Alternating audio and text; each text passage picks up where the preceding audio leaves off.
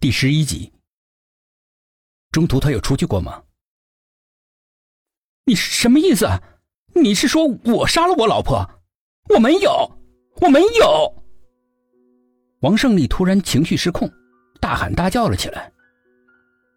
他不可能杀人的，他一直待在我家里面，哪儿都没去，连你的视线也没出。薛品涵逼问道。李老头非常肯定的点点头。走访完了其他的村民，在回去的路上，他们边走边讨论着。应该是自杀吧？哎，你们看啊，王贵贵说他听到扑通一声响，但是呢，没人喊救命。想死的人肯定是不会喊的，除非是失足跌下水的。董一奇分析道。但是于小兰在出村口的时候还和人打过招呼呢，说是回娘家，并且还在村口的小商店里面买了糕点带给他妈吃。要是自杀的人能够这样做？沈志远反驳道：“嗯，我也觉得小沈说的有道理。”老杨发表意见：“说不定是激情自杀呢。激情杀人听说过。”激情自杀，我还是第一次听到。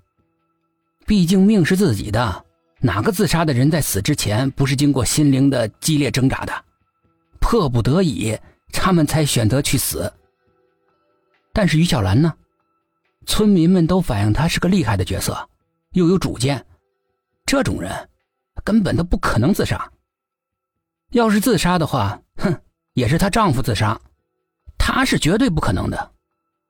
沈志远和董一奇展开了辩论。那你说，到底什么原因？难道真的像村民说的那样，古墓里面的鬼出来杀人的？那考古队怎么没事儿别的村也怎么没事儿唯独这个槐花村有事儿？听你这么一说呢，嗯，我还真是觉得有点诡异。老杨接口道：“我以前呢，也经历过一个案子。”说起来呢，也有二十多年了。当时呢，我刚当上警察。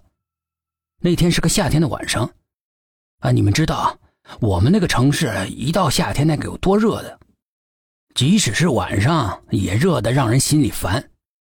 当时的工作条件也没现在这么好，晚上值夜班那只有一个电风扇解热。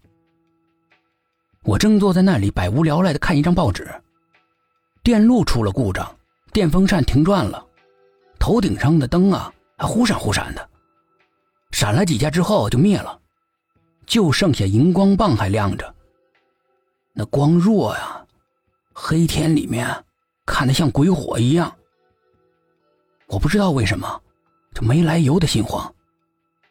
看看另外一个同事徐武趴在桌子上睡得正香呢，我刚想弄醒他，就这个时候。黑暗当中有个女人走了进来，看不清长什么样，但是从轮廓上看，是烫着卷发的，穿着一件裙子，而且告诉我，清风巷发生了命案。我赶忙过去拍醒了徐武，告诉他有人报案了。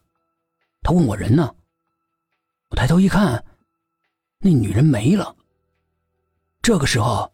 电路也突然好了，电风扇又嗡嗡的转个不停，头顶上的灯也重新亮了起来。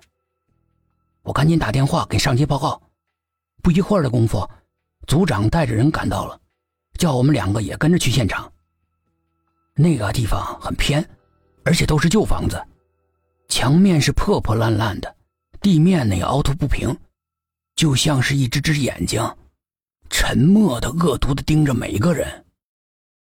我们当时找到了那个报案女人所说的十三号，那个是一个带着前院的平房。敲了半天的门都没有人开，以为没人呢，正准备走，门就突然间开了。站在我身边的徐武就好像是很冷似的，突然间打了个冷战。这时候从门缝里面挤出了一个男人的脑袋。大概是三十几岁的样子，长得呢其实是不算丑，就是那种丢到人堆里面找不到的那种。但我却很厌恶，我就把脸扭到一边了。他问我们深更半夜的干什么？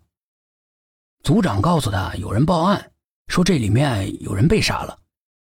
那个男人一笑，神情自若的，他说根本就没命案发生，不知道是谁恶作剧报的假警。现在呢，毕竟是没有报案人，连笔录都没有，我们呢也不能够贸然闯入。看到他这么说呢，组长也只好收队。徐武一个劲儿的怪我，半夜三更的肯定是睡迷糊了，产生了幻觉。正争论着，那个男人已经关上了门。